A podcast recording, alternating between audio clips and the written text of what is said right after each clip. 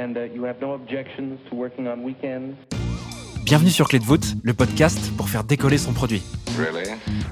Je m'appelle Timothée Frein et tous les 15 jours, j'échange avec un entrepreneur ou product manager sur son plus gros challenge produit. Le tout en moins de 20 minutes. Well, that's excellent. L'intérêt de ce podcast, c'est que tu puisses t'inspirer du quotidien de ses invités pour lancer et faire progresser ton produit. Aujourd'hui, j'accueille Hugo Michalski sur Clé de voûte. Sorti de l'école 42 en 2016, Hugo cofonde Side, qui est aujourd'hui une plateforme d'intérim digital. CTO de la startup dès sa création, Hugo bascule au produit en 2018 et devient CTPO. Depuis son lancement, Side a vécu plusieurs pivots. You know, I like that idea. C'est d'un de ces tournants qu'Hugo vient nous parler aujourd'hui. Je te laisse quelques secondes pour te préparer et je te souhaite une bonne écoute. So, here we go.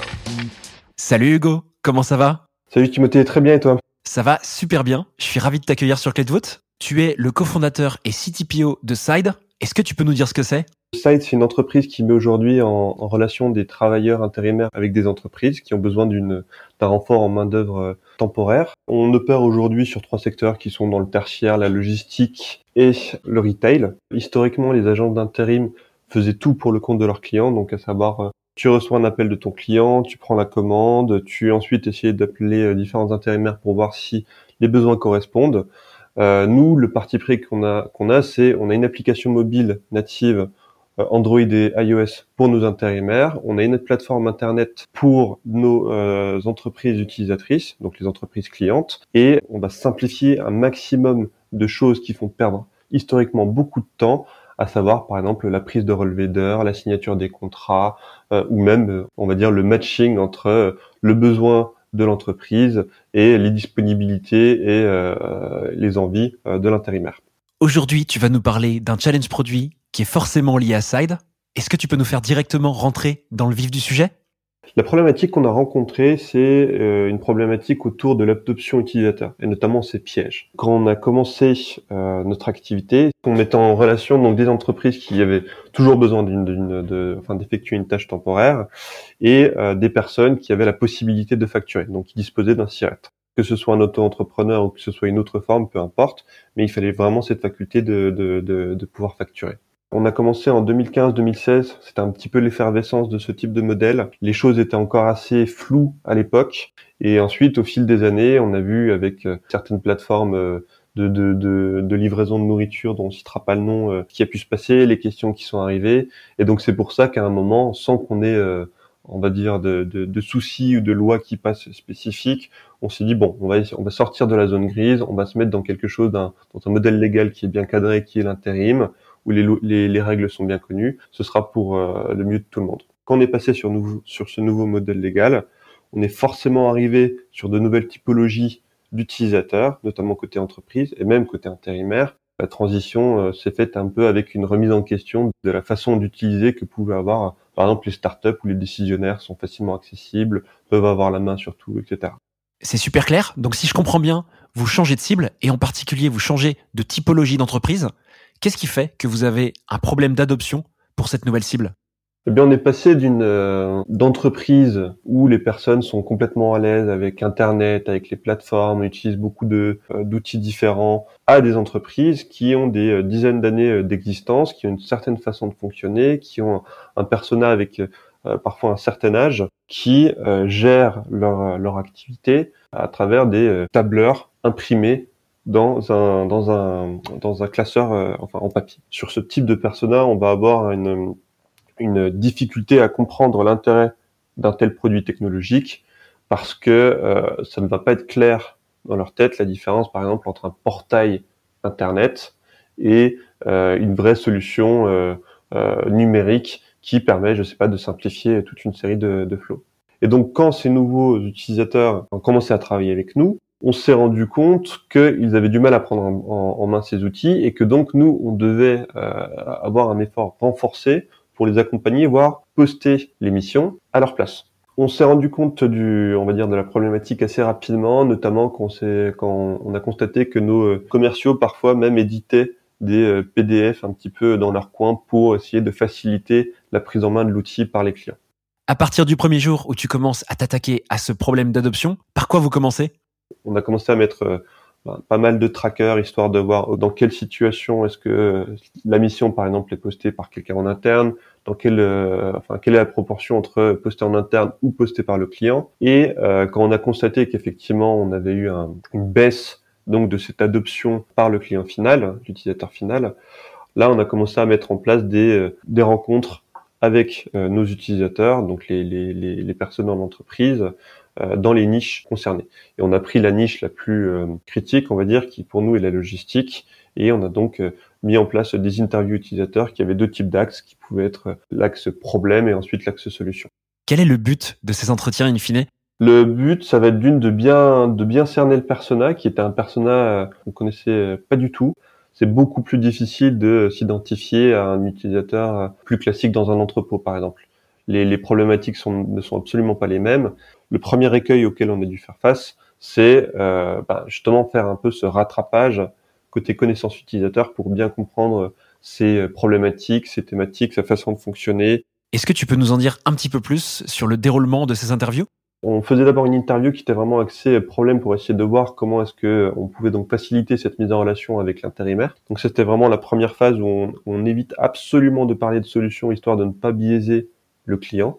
On a eu plusieurs phases, mais en général, on essayait d'avoir entre 5 et 15 interviews sur une phase d'interview. Une fois qu'on avait un petit peu agrégé, mis en commun le, on va dire, le résultat, le contenu de ces interviews, là, on allait commencer à ébaucher des solutions. Et donc là, on rentrait dans une deuxième phase qui est donc faire des maquettes, faire du prototype, proposer une solution où on va mettre à contribution aussi bien la tech que les commerciaux, que le PM, le design et évidemment aussi les clients. À ce moment-là, on peut avoir une deuxième rencontre pendant laquelle on va présenter ces maquettes et on va s'assurer, toujours en essayant d'éviter un maximum de biaiser euh, le, retour, que c'est bien compris et que c'est euh, apprécié par l'utilisateur.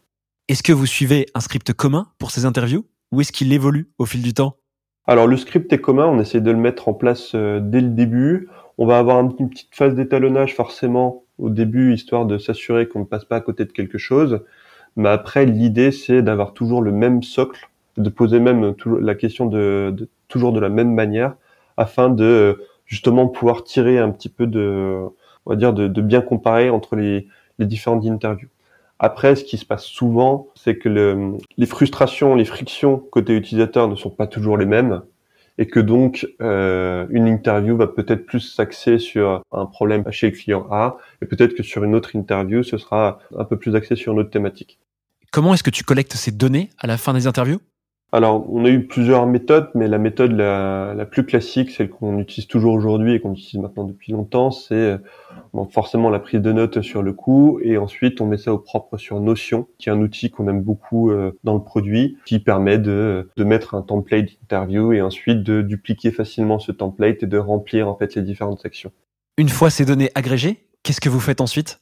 Effectivement, on les agrège. Ensuite, on en fait un, item possible de roadmap qu'on va rentrer dans un autre tool qu'on utilise, euh, qui est Asana. Soit le, on va dire le, côté critique de, de cet item de roadmap augmente et là, on peut, entre guillemets, faire un petit peu de repriorisation sur ce qu'on est en train de faire dans le produit. Soit c'est un item, en fait, qui va rentrer, qui va être priorisé pour du prochain exercice de roadmap. On a un exercice de roadmap tous les trois mois avant chaque début de trimestre, on se regroupe, on discute ensemble et on essaye justement d'aligner euh, les objectifs produits, les objectifs euh, d'entreprise, les objectifs commerciaux. Et c'est à ce moment-là, en fait, qu'on va décider de, tiens, est-ce que tel retour ou telle chose, on va le faire maintenant ou après. Quel constat tu fais avec tes équipes une fois toutes ces données agrégées? Certes, on peut avoir une bonne adoption dans, dans, dans certains secteurs et, euh, et, et, on peut penser que les choses sont bien faites, sont gagnées. Mais dès qu'on va s'étendre euh, à de nouveaux utilisateurs, et ça peut être même à de nouvelles géographies dans certains cas, euh, on, va se rendre compte que les solutions qu'on avait mises en place ne vont plus convenir. L'autre problème qui est plus euh, propre à l'adoption, notamment pour les clients, on va dire plus traditionnels, c'est que le, il faut s'assurer que d'arriver à contrebalancer en fait l'effort d'adoption pour ces utilisateurs, parce que très souvent sur ces personas, l'outil numérique va être plus vu comme une contrainte que comme, on va dire, une avancée. Est-ce que tu peux nous faire rentrer dans le déroulement des tests menés auprès de vos utilisateurs? Après les interviews utilisateurs, euh, notamment celles où on présentait les maquettes, on récoltait donc leurs commentaires de tiens c'est trop lent, c'est trop rapide, je comprends pas. Notamment on s'est rendu compte que euh, les icônes ou certaines façons parfois d'interagir avec son interface, le, réflexe est bien ancré euh, chez les jeunes, un peu moins chez les moins jeunes. Une fois qu'on s'était assuré de tout ça, surtout pour les nouvelles fonctionnalités, on va passer par ce qu'on appelle une phase de POC, donc Proof of Concept, où de manière euh, simpliste, on va essayer donc de développer ou de, de, changer, on va dire, une partie de la fonctionnalité sur laquelle on se penchait pendant les interviews.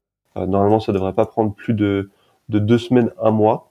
Mais une fois que cette phase de POC ensuite est déployée, on va accompagner les bêta-testeurs euh, dessus et on va regarder leur adoption.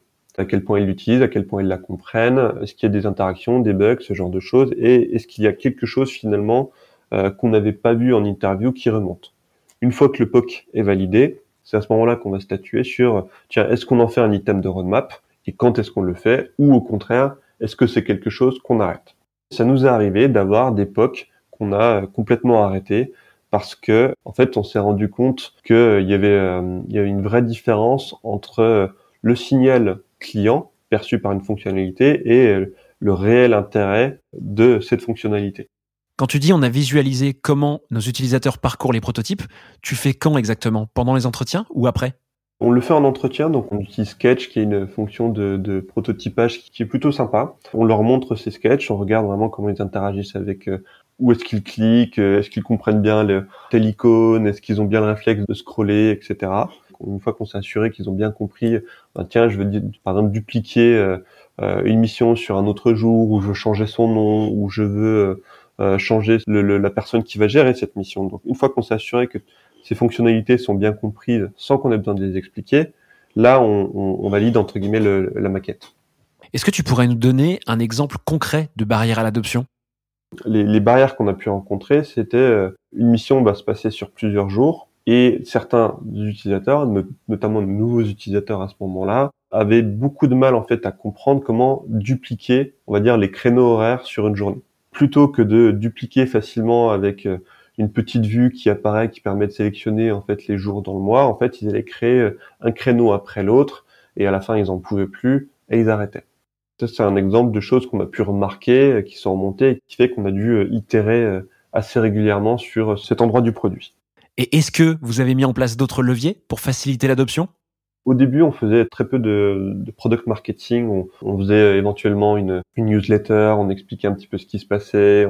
On, faisait une mini campagne en interne pour dire bon bah voilà, on va sortir telle nouvelle fonctionnalité, etc.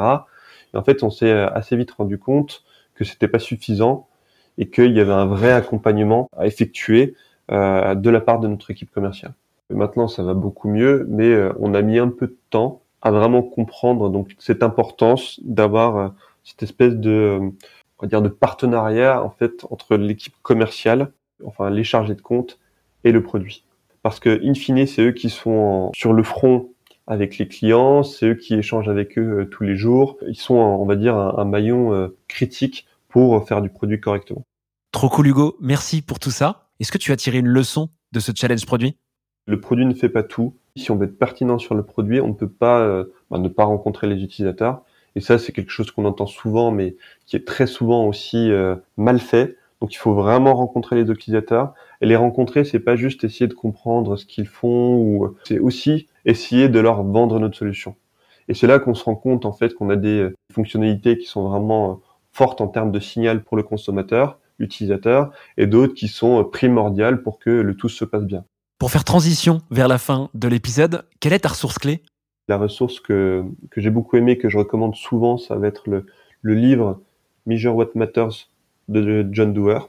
Enfin, c'est une méthodologie, mais qui va mettre en perspective les objectifs de boîte avec les objectifs produits et donc de roadmap. C'est souvent euh, dommage de, de, tirer dans un sens en produit et de tirer dans un autre sens en, en commerce. Merci beaucoup Hugo de m'avoir accordé ce temps pour développer ce challenge produit. J'espère qu'on aura à nouveau l'occasion de parler d'un nouveau challenge produit et je te souhaite une super continuation pour la suite. Avec plaisir. Merci de m'avoir reçu. Bah, je t'en prie. À très vite. À très vite. Voilà, cet épisode avec Hugo touche à sa fin, j'espère que ça t'a plu. Oh, tu peux soutenir le podcast directement sur Apple Podcast en notant Clé de voûte 5 étoiles et en y ajoutant un petit commentaire. Ça m'aide beaucoup à le faire découvrir au plus grand nombre et à le faire progresser. Je te dis à dans 15 jours pour un nouvel épisode de Clé de voûte. Oh, À très vite.